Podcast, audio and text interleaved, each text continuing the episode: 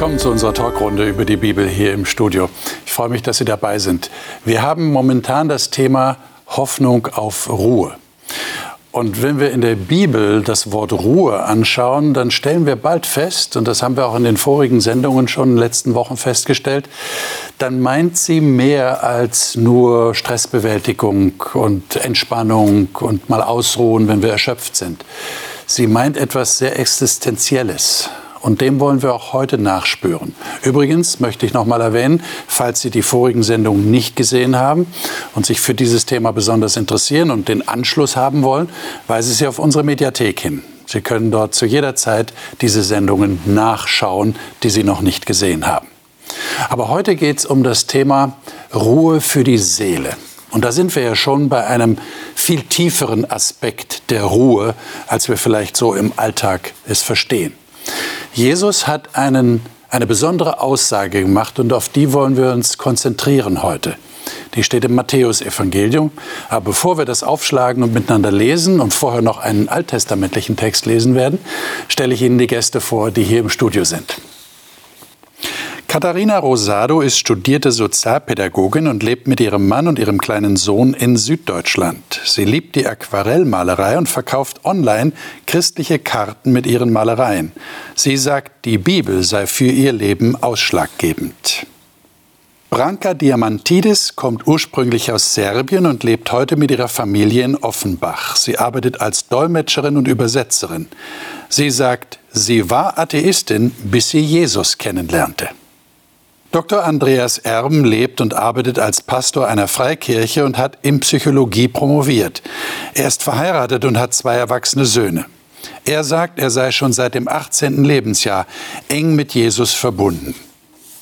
Roland Nickel kommt ursprünglich aus Niedersachsen und lebt mit seiner Frau in der Nähe von Darmstadt. Sie haben zwei erwachsene Kinder und zwei Enkelkinder. Er arbeitet im Controlling einer christlichen Entwicklungshilfeorganisation. So, wie angekündigt, würde ich gerne die Bibel mit euch aufschlagen, und zwar im Alten Testament, im Jesaja-Buch. Das ist ein prophetisches Buch im Alten Testament. Haben wir auch kürzlich hier bei Die Bibel das Leben ausführlicher studiert. Aber heute geht es nur um zwei Verse, und zwar in Kapitel 28, Jesaja 28, die Verse 11 und 12. Wer von euch möchte das gerne mal lesen? Und ich bitte immer darum, vorher zu sagen, aus welcher Bibelversion ihr lest. Ich kann das machen. Ich habe gute Nachricht Bibel. Okay. Weil ihr nicht auf mich hören wollt, wird der Herr Ausländer zu euch schicken, deren Sprache in euren Ohren wie dieses La-La klingen wird. Durch sie wird er euch eine Lektion erteilen. Er hat zu euch gesagt, Folgt meinem Rat, denn beko dann bekommt ihr Ruhe von euren Feinden. Schont doch der, das erschöpfte Volk, dass es sich erholen kann. Ich bitte euch Sicherheit. Mhm. Aber ihr wolltet nicht auf ihn hören. Das ist noch der letzte Satz da drin, genau. Ähm, Andreas, hast du das im Luthertext nochmal? Ja, gerne, gerne. Dann lesen wir das nochmal, weil das hilft uns dann, die Verbindung besser zu schaffen zum Matthäus, was wir lesen wollen. Ja, Gott wird mit stammelnder Lippe und fremder Zunge reden zu diesem Volk. Er, der zu ihnen gesagt hat, das ist die Ruhe. Schafft Ruhe den Müden. Und das ist die Erquickung. Aber sie wollten nicht hören. In, in was für eine Situation ist das hineingesprochen? Habt ihr da irgendwie eine Idee? Meine Überschrift sagt bei Vers 7 Gericht über die Priester und Propheten in Jerusalem. Äh, was war da los? Schwer zu sagen. Sie also, wollten nicht hören, ja, steht hier. Ja, ja. Sie wollten nicht hören. Ja. Es ist, es ist so, eine, so eine vertrackte Situation. Das ist so ein, so ein kleines Land, kleines Land und das will überleben. Und ringsherum alles Großmächte. Und die ballern und die machen Druck. Und die Leute in dem kleinen Land sagen, wir müssen, oh, die Starke, wir müssen stark sein, wir müssen Muskeln zeigen. Wir müssen mal hier den Leuten mal zeigen, wie stark wir sind, sonst gehen wir unter.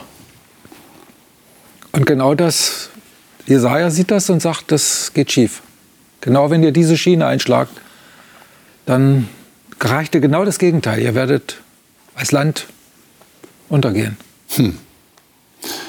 Und hier geht es ja um Kommunikation. Also äh, Gott wird mit fremder Zunge reden zu diesem Volk.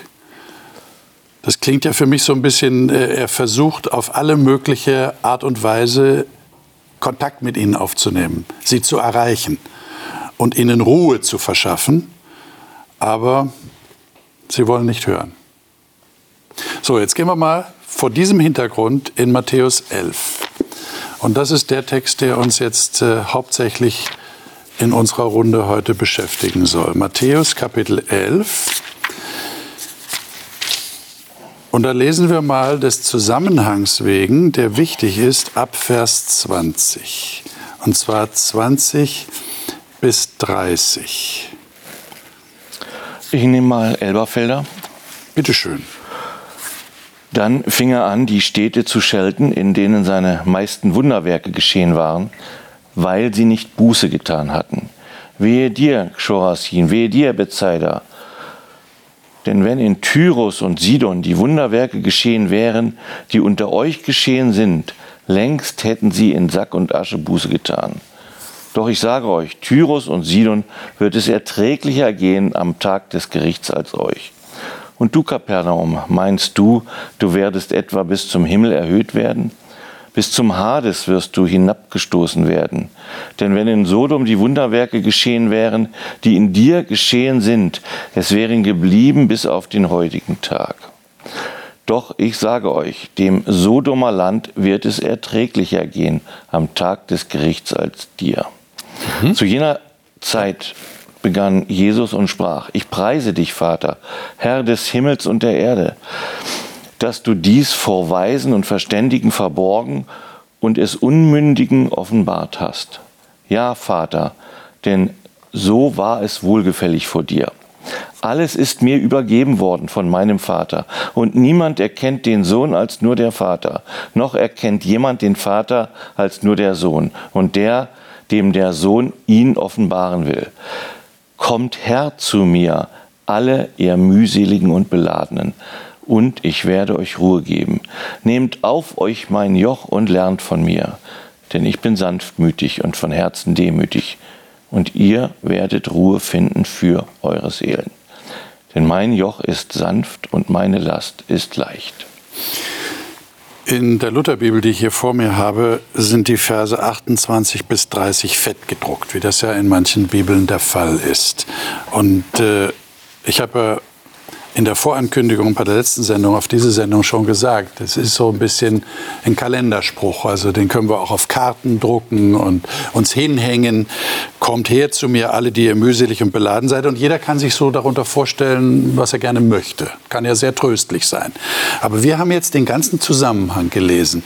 Warum meint ihr, ist dieser Zusammenhang wichtig für diese Einladung zur Ruhe, die Jesus ausspricht. Was für einen Eindruck habt ihr jetzt beim Lesen gewonnen? Warum ist es wichtig, schon ab Vers 20 zu lesen?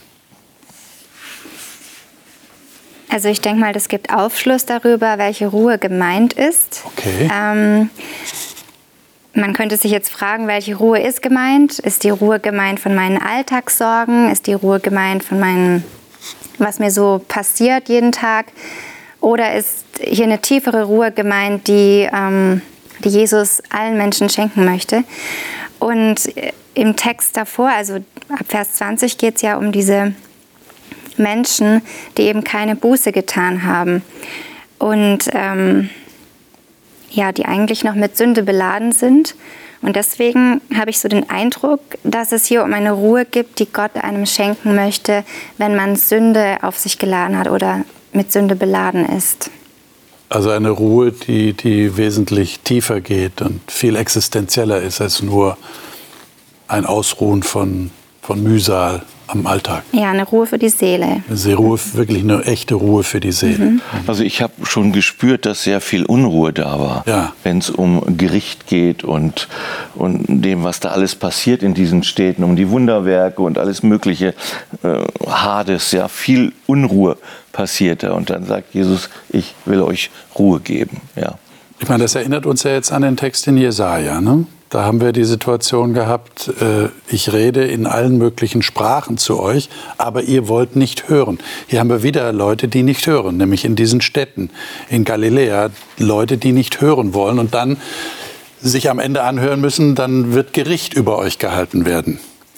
Äh, und es wird euch, das ist ein krasser Satz, den wir da gelesen haben, ne, Vers 24, es wird euch, wird Sodom erträglicher gehen am Tag des Gerichts als euch. Ähm, was, was ist hier los? Das heißt, ich komme nur zur Ruhe, wenn ich, wenn ich höre. Also der, der Kontrast ist schon stark, weil Sodom und Gomorra, das galt ja schon als ja. Äh, das Beispiel für Sünde sogar, und sogar heute noch ein geflügeltes Genau, Wort, ne? eben. Also da geht es zu wie in Sodom und Gomorra. Genau. Also ziemlich krass. Und dann sagt er, den Leuten wird es noch besser gehen als euch. Das ist schon stark, ja. Ja, ja. Ich, ich finde es auch spannend, weil ähm, das merkt man auch oft in seinem eigenen Leben. Ähm, oder man merkt es auch nicht, dass einem die Sünde einfach gar nicht bewusst ist. Und man in der Sünde selber oft denkt, dass man dort die Ruhe findet. Ja? Ähm, es gibt so verschiedene Arten von, von Süchte, also nicht nur diese offensichtlichen Süchte wie Drogen, sondern eben auch Hänge und ja, Dinge, denen man einfach nachgeht, die man aber dann, wenn man sie abstellen will, einfach nicht mehr lassen kann. Und man denkt oft, dass man gerade in diesen Dingen ja, sein, seine, nicht Erlösung, aber seine Ruhe, seine ja, Ruhe findet. Und ähm, am Endeffekt findet man sie aber dann doch nicht, weil wenn man es dann, was weiß ich, ge getan hat, ähm, möchte man es am Ende wieder machen und wieder machen und wieder machen. Und ja, man geht am Ende doch wieder leer aus und braucht immer mehr davon. Und deswegen. Ich meine, hier ist ja auch die, die deutsche Sprache recht ausdrucksstark. Wir reden von Ruhe und meinen Frieden, ja, inneren Frieden und reden dann auch von Befriedigung. Ja, und davon hast du ja gerade gesprochen. Ich suche Befriedigung. Ich meine, dass ich dadurch Frieden bekomme, mhm. aber es kann durchaus sein, dass ich irgendwas feststelle, es ist nur oberflächlich. Das geht nicht wirklich tief rein. Mhm. Ja? Ähm, Andreas, du wolltest was sagen. Das, was du, was du sagst, das, da geht es um dieses Defizit, das jemand empfindet. Also guckt ja. sein Leben an und das ist nicht genug, nicht genug, es reicht nicht. Mhm. Du schaffst es nicht. Und irgendwie versucht man mit diesem Defizit klarzukommen. Ja, man braucht immer ein Outlet irgendwie. Also, ja. ja. Und dann gibt es Möglichkeiten, wie ich das kurz, kurzzeitig, kurzfristig befriedigen genau. kann. Das, was du Süchte genannt hast. Mhm. Die Süchte sind solche, solche Blompen fürs Defizit. Das mhm. ist sozusagen das, was in die Zähne reinkommt, damit genau. du wieder beißen kannst. Wobei Sucht ein sehr starkes Wort ist. Mhm. Ähm, ich denke, man würde jetzt nicht alles als Sucht bezeichnen, sondern eher als Hang oder mhm. ja. Neigung. Neigung, ja. genau. Mich irritiert hier was. Sag, was irritiert dich?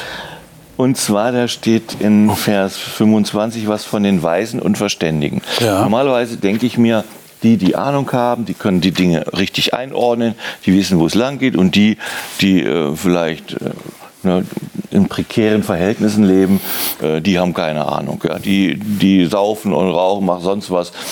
Aber hier ist irgendwie umgekehrt. Ja. Also die Intellektuellen, die, die die Geschicke des Landes vielleicht in der Hand haben, die raffen es nicht. Und das mhm. ist irgendwie komisch. Also ich bin ja auch froh, dass ich viel gelesen habe, studiert habe. Das ist doch schön. Und dann sowas, ja. Ja, eigentlich werden ja in der Bibel die Weisen und Verständigen gelobt. Das sind ja diejenigen, die es eigentlich begriffen haben. Aber hier sagt Jesus, und da sollten wir vielleicht noch einen, einen Moment drüber nachdenken, was das bedeutet. Er sagt, denen ist es verborgen. Aber du hast es den Unmündigen offenbart. Was, was heißt denn das? Was will Jesus damit sagen? Als ich junger Pastor war, hat mich ein älterer Kollege mal angesprochen, hat mich mitgenommen zu, einem, äh, zu einer Besinnungswoche für Alkoholkranke. Ich weiß nicht, warum der gerade auf mich gekommen ist. Da brauchte noch jemand, der da mit dabei ist. Und äh, da waren wir eine Woche lang mit Alkoholkranken zusammen. Und das war für mich so eine starke Erfahrung. Ich habe mich dort so wohl gefühlt, weil das ging ehrlich zu. Die Leute waren authentisch, die waren sie, die machten sich nichts vor. Es hat mir einfach, die Atmosphäre hat mir gut getan. Ich glaube, das waren solche Unmündigen sozusagen. Das waren, ja, vom, ja die haben es eben wäre die ja. wichtige Frage, wie, wenn das so wichtig ist, dass es den Unmündigen offenbart wird, wie werde ich denn zu solch einem Unmündigen? Ich will doch gar nicht unmündig werden. Ja, ja das ist der Punkt. Eben, ich will Aber jetzt sagt Jesus, nur denen wird es offenbart. Was mache ich denn jetzt? Ich Dann wird es dir nicht offenbart, wenn du es nicht werden willst. Ich denke, dass ähm, da gibt es auch einen Bibeltext für, in Philippa 2, glaube ich, dass Gott uns das Wollen und das Vollbringen schenkt. Und ich denke, manchen Menschen ist es vielleicht schon bewusst. Die wollen sich auch verändern und schaffen es nicht. Denen kann Gott helfen, es zu vollbringen. Aber es gibt auch Menschen, die wollen nicht. Und denen kann Gott auch helfen zu wollen. Hm. Und ich glaube, es hat auch damit zu tun, dass man, wenn man jetzt hier zu diesen Weisen und Klugen gehört, dass man vielleicht erstmal an den Punkt kommen muss, dass man merkt, es fehlt mir was, ich, ich brauche was. Und dann an den Punkt kommt, ich will. Ähm, und ich will vollbringen und dann das Vollbringen geschenkt bekommen, zu bekommen.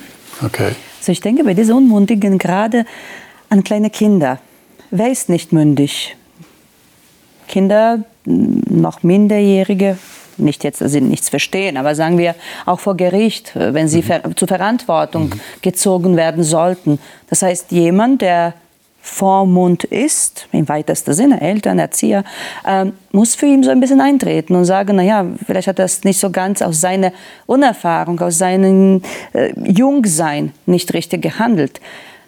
An einer anderen Stelle haben wir Jesus Worte, die sagen, wenn ihr euch nicht bekehrt und werdet wie die Kinder, das klingt mir jetzt so in meinen Ohren. Brauchen wir nicht diese Einfachkeit des Kindes zu sagen, da ist jetzt der große Prediger zur damaligen Zeit, der ist gekommen, der erzählt uns irgendwas und wir wollen zu ihm. Das ist interessant, was er sagt. Ich verstehe es nicht, aber ich will es hören. Das will ich jetzt genau sehen. Und ähm, diese Eigenschaft haben leider nicht so viele Erwachsene. Äh, wie du Roland gesagt hast, ich will nicht unmündig sein. ich habe es ja unter Kontrolle, ich weiß Bescheid. Ja? Ich will gar nicht, dass jemand für mich sagt, ja gut, die hat es jetzt nicht so. Ja?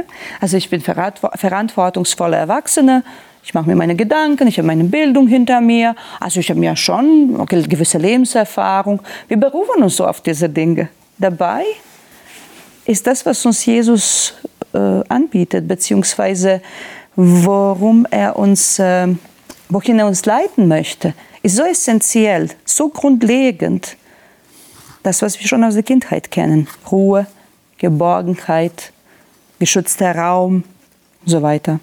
Also, wenn ich das lese, mir fällt immer wieder auf, dass Jesus die Werte dieser Welt total auf den Kopf stellt. Ja, ich habe mich sehr viel mit Wirtschaft beschäftigt. Ne?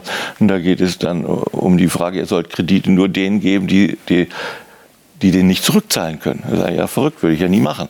Ja, aber Jesus dreht die Werte um. Und das ist, ist, ist wahnsinnig. Ja. Und da muss ich mich immer fragen, was bedeutet das für mich, wo ich ja eigentlich äh, manchmal stolz bin auf Klugheit oder Weisheit oder sonst was. Ja. Also das ist schon eine große Herausforderung. Mein Bracker, du hast gerade gesagt, wir müssten wieder wie Kinder werden, nicht? Äh, habt ihr da ein, ein Rezept, wie das funktionieren kann? Du hast ja richtig gesagt, wir, wir, wir sind ja gerade froh, in Anführungszeichen, dass wir aus, dem, aus der Kindheit herausgewachsen sind, dass wir erwachsen geworden sind, wie wir das nennen. Wir sind mündig geworden. Ähm, aber jetzt sagt Jesus, ich offenbare es denen, die unmündig sind. Du hast ja recht, das sind die Kinder. Er sagt ja auch an anderer Stelle, ihr sollt werden wie die Kinder. Wie werde ich denn wieder wie ein Kind? Also das, das, das wichtigste Wort hier in dem Zusammenhang ist für mich das Wort Präsenz. Hm. Präsenz. Also ein Kind ist einfach da. Ich, ich lebe mit einem vierjährigen Jungen unterm Dach. Der gehört zu einer anderen Familie. Wir wohnen gemeinsam in einem Haus. Und der hat das eben drauf, der, der ist präsent. Neulich war ich bei ihm an der Wohnungstür, ich wollte dort was ausrichten oder was fragen. Der kam, sagte Andreas und hat mich einfach gedrückt. Das kam aus, in dem Moment kam das aus ihm heraus. Und das ist das Geheimnis von Kindern und das ist meiner Meinung nach auch das Geheimnis von Jesus. Ich, für mich ist das mehr und mehr so eine Sache, es geht um die Präsenz von Jesus. Also es geht nicht um das, was man über Jesus denkt, oder was ich an frommen Gedankengut über Jesus produziere oder in mir wiederhole, sondern es geht darum, dass er einfach da ist. Hier. Also mir fällt da ein, äh, so grundsätzliche Eigenschaft der alle Kinder in bestimmten Alter. Natürlich, Kinder entwickeln sich und können unterschiedliche Sachen zu unterschiedlicher Zeit. Aber sagen wir so zwei, drei, vierjährige, die sind einfach präsent, wie du sagst, Andreas. Und äh, sie lassen sich die Welt zeigen und wie man ja so sprichwörtlich sagt, sie saugen alles auf. Ja? Ist man schlechter Vorbild? Leider auch. Ist man guter Vorbild? Umso besser. Und die sind da und sie nehmen einen so, Situation ist so, wie sie ist. Da denkt man nicht hinterher, wie hat, sie, wie, wie hat die Mama das gedacht? Nein, Mama ist da, Papa ist da, meine Bedürfnisse werden erfüllt und ich interagiere. Das wollte ich erwähnen. Ein Kind gibt immer äh, eine Antwort darauf, was er bekommt. Ja, manchmal ist ein Kind auch müde, dann zeigt er das auch entsprechend. Manchmal hungrig, zeigt auch seinen Unmut. Aber ein Kind ist ja unvorbelastet. Mama und Papa sind da, man vertraut ihnen. Später ändert sich das im gewissen Alter, ich weiß. Wir sind langsam durch diese Phase. Aber es gehört alles zur Entwicklung irgendwo. Aber diese Ursprünglichkeit, Mama ist hier, die brauche ich, Papa ist hier, den fessel ich jetzt und er spielt jetzt mit mir. Wenn wir Jesus, manchmal denke ich, wenn wir Jesus so ernst nehmen würden, wie mein Kind mich, als er in diesem Alter war, ich brauche dich und du bist meins und fertig. Hm. Das wünsche ich mir manchmal. Alles andere links liegen zu lassen, mich nur auf mein Bedürfnis, ich brauche jetzt diese Frieden und Ruhe. Jesus lädt mich dazu ein. Ich muss es nur wahrnehmen. Das heißt, es ist jetzt nicht mein Egoismus, ich brauche Jesus nur für mich, für euch lasse ich nichts, sondern kommt zu mir. Mhm. Dieser Schritt zu tun. Ja. Entschuldigung, ich muss noch mal nachhaken. Ja, ja, ja, hak nach. Was mich irgendwie stört, ist vielleicht zu hart ausgedrückt, aber das, der Mensch, also ich sage, ich lebe hier und immer sagt Jesus, ich muss es anders machen. Immer sagt Jesus, du kannst es nicht so machen, wie, wie es eigentlich so ist in dieser Welt mit den Werten und, und so. Es muss immer anders sein. Also die Kinder sind die Wichtigen, nicht die Erwachsenen und, und so weiter. Also das ist irgendwie schon, ne, auch die, die Weisen sind nicht die, sondern es sind die, die unmündig sind. Also das ist irgendwie, das fällt mir immer wieder auf, dass Jesus immer wieder einen Kontrapunkt setzt zu dem, was in dieser Welt eigentlich hochgehalten wird. Genau. Es ist nicht die große Tür, sondern es ist die kleine Tür, durch die man muss. Das passt ja auch zu dem Bild des Kindes, nicht? Das ist genau deshalb, was Katharina das Defizit als Defizit beschrieben hat. Der, der, geht, der sieht die Welt als ein, ein, ein Apparat oder eine Maschine, die massive Defizite schafft. Und da hakt er ein. Und er sagt, ein Defizit entsteht zum Beispiel dadurch, dass dieser Druck, laufend wird Druck aufgebaut, in unterschiedlicher Form. Jede Gesellschaftsordnung baut ihre Art von Druck auf. Sei so. Und wenn du nicht das bist, wenn du nicht diese Latte schaffst, dann ist alles vorbei. Nur, der, nur, der, nur die Nummer eins, nur, der, nur die Goldmedaille zählt. Alles andere kann man vergessen. Ja, diese Art von Druck, die wird immer wieder geschaffen und schafft das Defizit. Und Jesus tickt ganz anders. Er ist, wie du das gesagt hast, wie diese Mutter oder der Vater. Die, die, die, hat auch nicht den Moment, wenn die, wenn die Mutter oder der Vater, so wie du das beschrieben hast, dann denkt doch nicht die Mutter oder der Vater in dem Moment, wenn das Kind sich so verhält, wie müsste mein Kind jetzt eigentlich sein, sondern das ist einfach da für das Kind. Genau. Das ist ein Miteinander. Wer sind denn die mühseligen und beladenen. Gehen wir mal zu Vers 28. Na, wir alle. Wir alle. Ja. Wenn wir es merken. Wir sind alle mühselig und beladen, aber wir merken es nicht alle. Nicht allen ist es bewusst, oder? Da wären wir bei Leistungsdruck in der Gesellschaft. Ja? Merkt man auf jeder Ecke, jede Ebene, von klein auf, ja? ob die Schule, was natürlich zu gewisser Grade auch da sein muss. Ich spreche jetzt nicht äh, von Leistungen, die man irgendwo vollbringen muss, um irgendwie weiter im Leben zu kommen, sondern äh, das, was jetzt einerseits Gesellschaft uns aufbürdet und dann meine eigenen Lasten, die ich mir auflade. Keiner hat mich dazu gerufen, aber ich denke manchmal, und ich bin so ziemlich die Weltmeisterin in sich die Aufgaben aufladen, muss ich leider gestehen. Und dann mache ich das und ach, das kann ich auch noch nebenbei. Und das nennt man heutzutage Multitasking. Äh, damit, mit gewissem Alter habe ich auch so meine Probleme. Ich glaube, dass es gelogen ist. Ich brauche immer mehr diese jetzt mache ich das und dann gucke ich danach eventuell was weiteres. Ähm, ja, äh, das ist die Gesellschaft und so gewisse äh, Ordnung, äh, den wir unterlegen und plus unsere eigene Persönlichkeit. Es gibt Menschen, die diese wie nennt man das in moderner Sprache, Overachiever sind. Ja, die machen ja immer mehr, sind immer besser. Ja. Oder sich äh, optimieren, ist ja. das auch so ein Wort, möchten sich immer optimieren. Das heißt, Jesus nimmt den Leistungsdruck der Gesellschaft weg. Habe ich das jetzt richtig verstanden? Also, ich, wünsche mir. ich wollte noch mal kurz zu dir zurückkommen, ähm, weil ich eben gesagt habe, ähm, weil du gesagt hast, ähm, wir sind alle die mühselig und beladenen.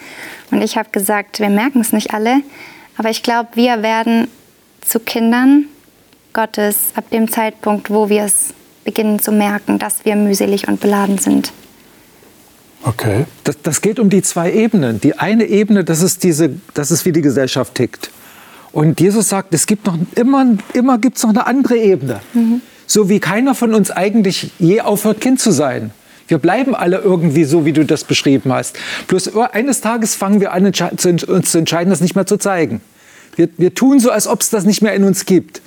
Und, aber das, diese Ebene ist nach wie vor in uns da. Und Jesus ist wie jemand, der diese Ebene neu erweckt in uns. Oder will, dass die nicht kaputt geht, dass wir so bleiben, dass diese Lebendigkeit nicht von uns weggeht. Ja, erklärt mir noch ein bisschen genauer, was die Mühsal ist.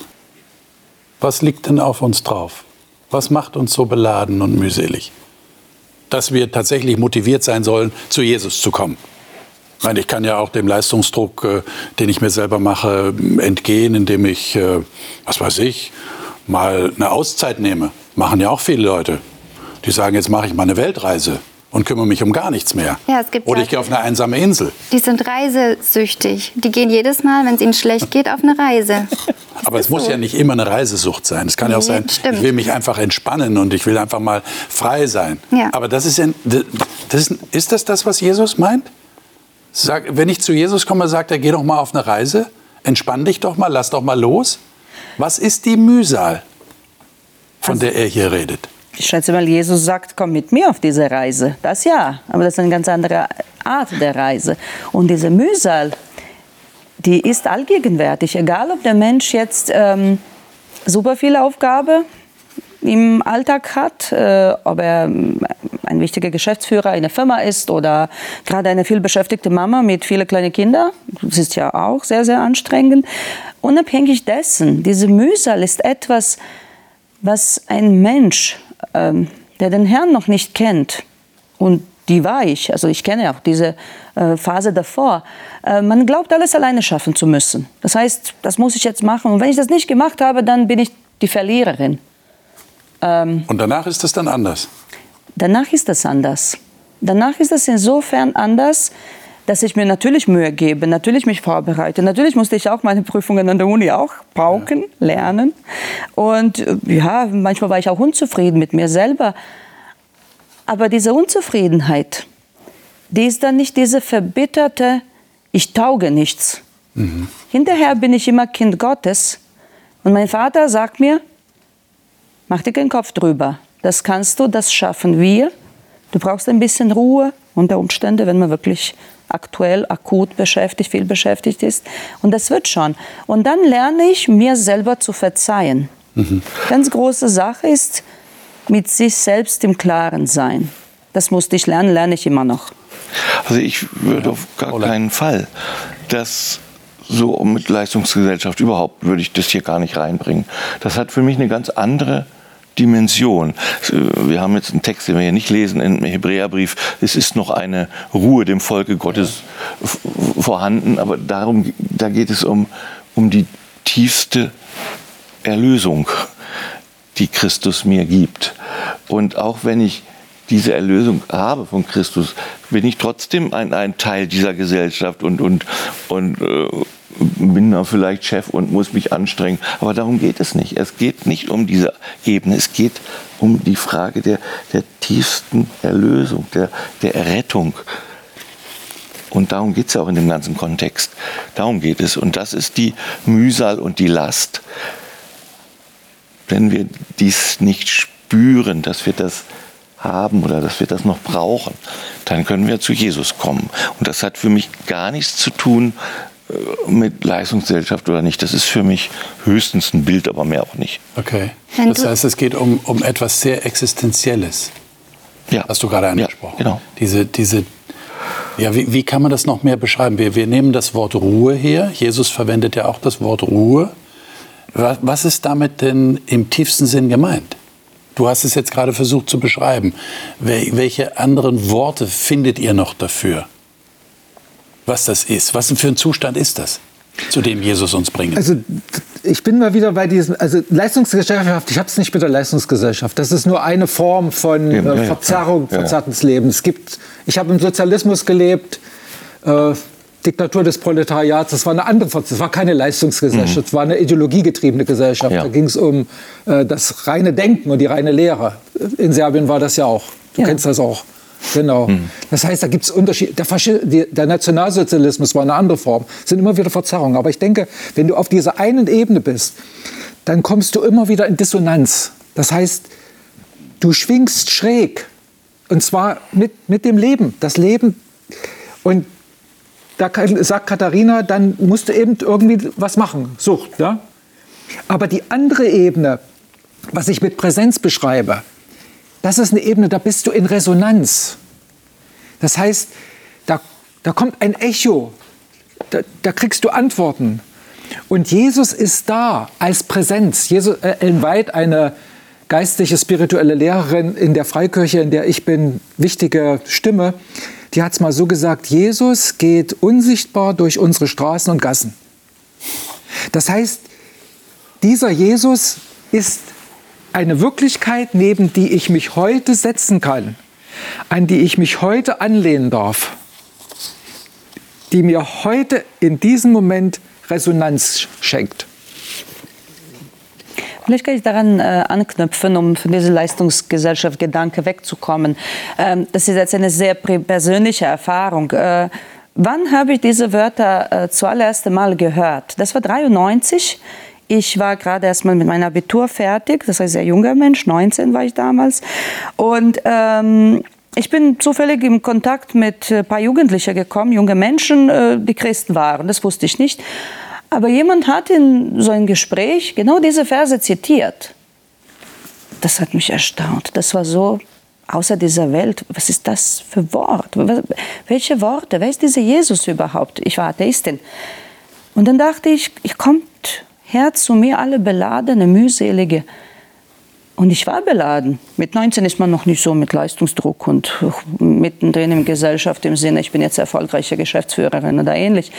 Aber ich muss ja ein bisschen größeres Bild geben. Ich spreche von ehemaligen Jugoslawien, 93.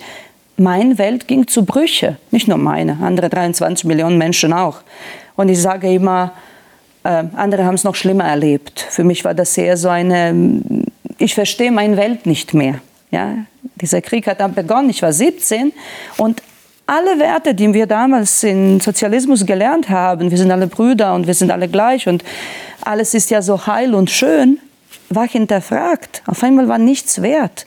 Auf einmal sind die Menschen, die mir nahe waren, weg. Die waren die anderen. Das hat mir gar nicht so in mein Weltbild gepasst. Wie gesagt, das ist ein junger Mensch. Ich suche so gerade meine Orientierung im Leben und dann kommt sowas und dann sage ich, äh, das belastet mich. Ich will das nicht, aber ich kann es nicht ändern. Ich kann es nicht ändern. Wer fragt mich? Wer hat uns alle andere gefragt, die das nicht wollten? Und wir sind die Millionen von uns. Ja? Und das war der Moment, wo ich dann gedacht habe, ähm, gut, Jesus, gib mir diese Ruhe. Ich habe keine Ahnung, wie du das machst, wenn es dich gibt. Das ist die allererste Frage bei mir gewesen. Aber ich will das erfahren. Und da sind wir auf dieser Basis, sei wie ein Kind. Ich verstehe gar nicht, was du mir sagst, aber zeig's mir. Ja? Das ist genau wie die Kinder Sprache erwerben, grundsätzliche Sache lernen, Stift halten, lernen, Löffelchen halten, egal was. Das bringen wir ihnen bei. Und das ist dieser Moment. Jesus, ich weiß nicht, wer du bist, ich weiß gar nicht, ob es dich gibt, aber wenn das so ist, wie es hier steht, ich will das erfahren. Und wie hast du diese Ruhe dann erlebt? Ich habe es. Die Geschichte ging weiter, wie man sieht. Also ich bin nach wie vor mit meiner Bibel sehr vertraut. Und ähm, ich habe das in diese ersten christlichen Schritte, durch Gebet erfahren. Gebet war mir auch fremd. Ich erinnere mich zuallererst einmal, als ich gebeten habe. Jemand hat mich dazu motiviert. So, ja, möchtest du auch beten? Ich fand das so schrecklich. Das war so wie, ich, ich kann es mit nichts vergleichen. Stellt ihr euch vor, du glaubst nicht und jetzt sagt ihr, ja, ja, gut, du glaubst nicht, aber da gibt es jemanden, der hört dich. Und dann kommt man sich so fremd vor. Ich meine, ich, ich hielt mich ja für intelligente, intelligentes Wesen. Also das, kann, das geht jetzt gar nicht, aber ich habe mich drauf gelassen. Und ich habe genau das gesagt. Lieber Jesus, wenn es dich überhaupt gibt, ich wollte mich absichern, ne? dann will ich das erfahren. Und das ist dieses erste Gebet. Gut, ich vertraue auf diese ganze Geschichte nicht, aber ich will es wissen. Ja? Vielleicht bin ich betrogen worden, weiß ich nicht. Ja? Und dann kam das. Dieser Weg, diese Reise ist begonnen. Ich habe sehr viel damals in der Bibel gelesen, also auch mal querbeet. Auch ich bin jemand, der sehr gründlich ist, dann fange ich schon von 1. Mose an. Und habe so wirklich diese Glaubenshelden von damals ihre Kämpfe gesehen, ihre Probleme. Einiges, etliche Sachen habe ich gar nicht verstanden, natürlich. Also es ist nicht so ganz einfach, zu, sich mhm. hineinzuversetzen, was früher war. Und so weiter. Und das waren diese Schritte. Das war diese, ich fühle mich beladen. Mhm. Und das ist eine Bürde, die mir von, ein, von irgendjemand anderen aufgesetzt worden ist. Krieg wollte kein Mensch, mhm. zumindest nicht mit 17, 18, 19. Und das war mein Versuch. Gut Gott, wenn es dich gibt, ich gebe dir eine Chance. Jetzt sind wir immer noch ein bisschen an der Frage dran. Ich glaube, wir haben sie noch nicht ganz beantwortet. Also Was also, ist die Ruhe, die Jesus anbietet? Ich würde das gerne noch mal vielleicht ganz konkret beschreiben Bitte. wollen. Bitte. Und zwar, äh, ich habe also eine chronische Krankheit mit vielen Schmerzen. Und wenn ich manchmal ganz viele Schmerzen habe und liege irgendwie auf dem Sofa, dann kommt plötzlich eine Angst in mich hinein. So eine existenzielle Angst. Wenn die Schmerzen nie wieder aufhören, was passiert dann mit mir? Und dann kommt, dann, dann habe ich so, so einen Schrei zu, zu Christus, ja, und dann kommt Christus in mich hinein. Und dann wird es plötzlich ganz ruhig in mir. Also ist für mich total existenziell. Und die, diese Schmerzlast, die ich in dem Fall habe, ist für mich existenziell, was passiert mit mir und dann spüre ich die, die Ruhe Gottes. Ganz das ist ein Gefühl für dich. Bitte? Ein Gefühl ist es für dich. In dem Fall schon, mhm. ja. Eine Erfahrung. So eine tiefe ja, Erfahrung. Ja, genau. Ja, ganz betroffen tief, sein. Ganz existenziell in mir drin. Auch Entlastung ist das, das ja, kenne ich genau, ja auch. Das, eben, ist so, das ist genau nicht der nur Punkt. auf Gefühlsebene, ach, jetzt bin ich ja glücklich, ach, jetzt geht es mir gut. Jetzt, äh, Na, das, das ist nicht so, das wäre zu nee, simpel, finde ja, ich. Ja, genau, ist es auch. Aber es, es ist schon diese, diese tiefe Ruhe, zu empfinden. Ja, es ist ja kein, kein äh, kognitiver Akt, ich bin jetzt ruhig, sondern es ist ja ein, das, was du in, tief in dir spürst und empfindest, was Gott schenkt. Ich würde gerne noch mal den Kreis zurückschlagen zu dem, was Katharina ganz am Anfang gesagt hat. Und das verbindet sich mit einem Text in Galater 6. Wir haben jetzt nur noch wenige Minuten Zeit, aber ich will ihn wenigstens zitiert haben.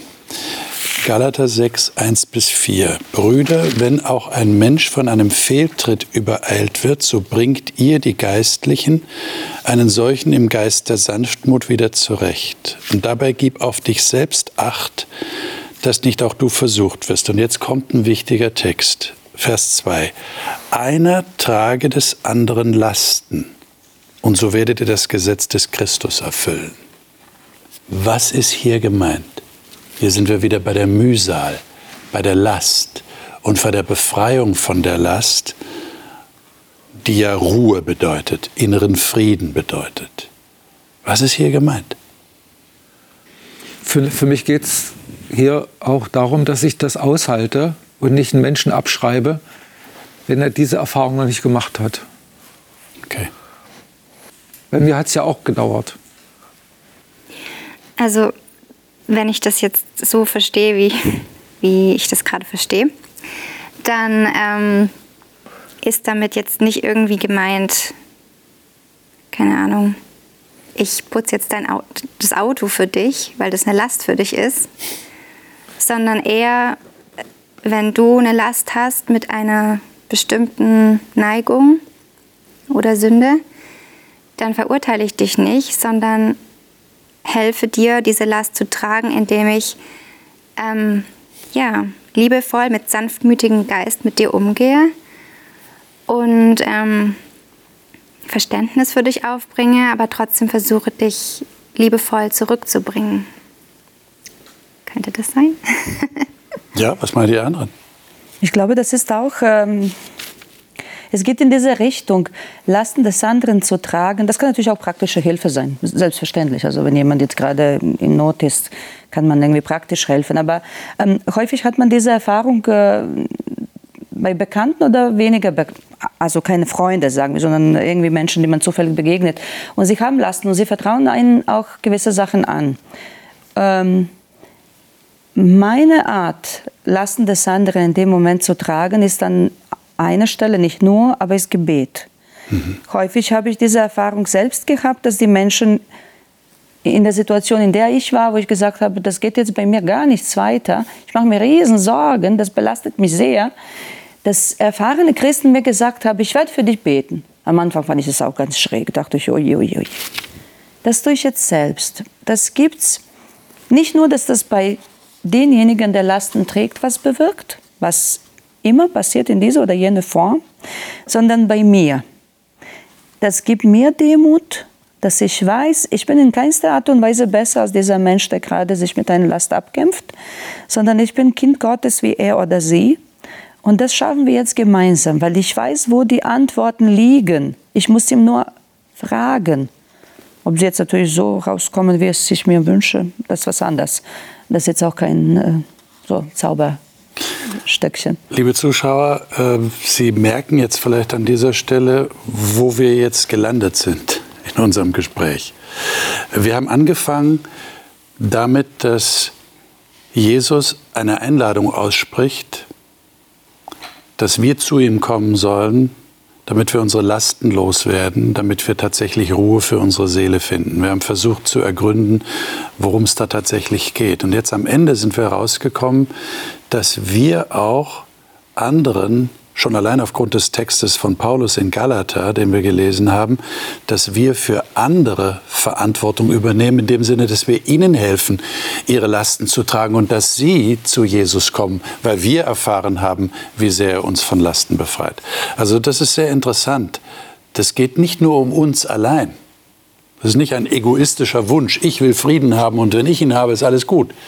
Sondern ich, ich bekomme auch den Blick geweitet für andere Menschen, die auch Lasten zu tragen haben, ähm, die sie wahrscheinlich loswerden wollen.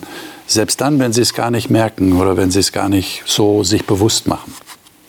Ich hoffe, dass Sie da noch weiter nachdenken über diesen Text, den wir hauptsächlich gelesen haben in Matthäus 11. Das nächste Mal werden wir wahrscheinlich noch praktischer werden, denn da geht es um das Thema Herausforderung Familie. Äh, Beziehungen in Verwandtschaft kann ja manchmal eine wirkliche Herausforderung sein. Und das führt zu Unfrieden in diesen Beziehungen, in der Familie und führt dann auch zu Unfrieden in uns selbst. Äh, Gibt es da von der Bibel her Lösungsansätze? Dieser spannenden Frage wollen wir das nächste Mal nachgehen. Bis dahin, alles Gute Ihnen.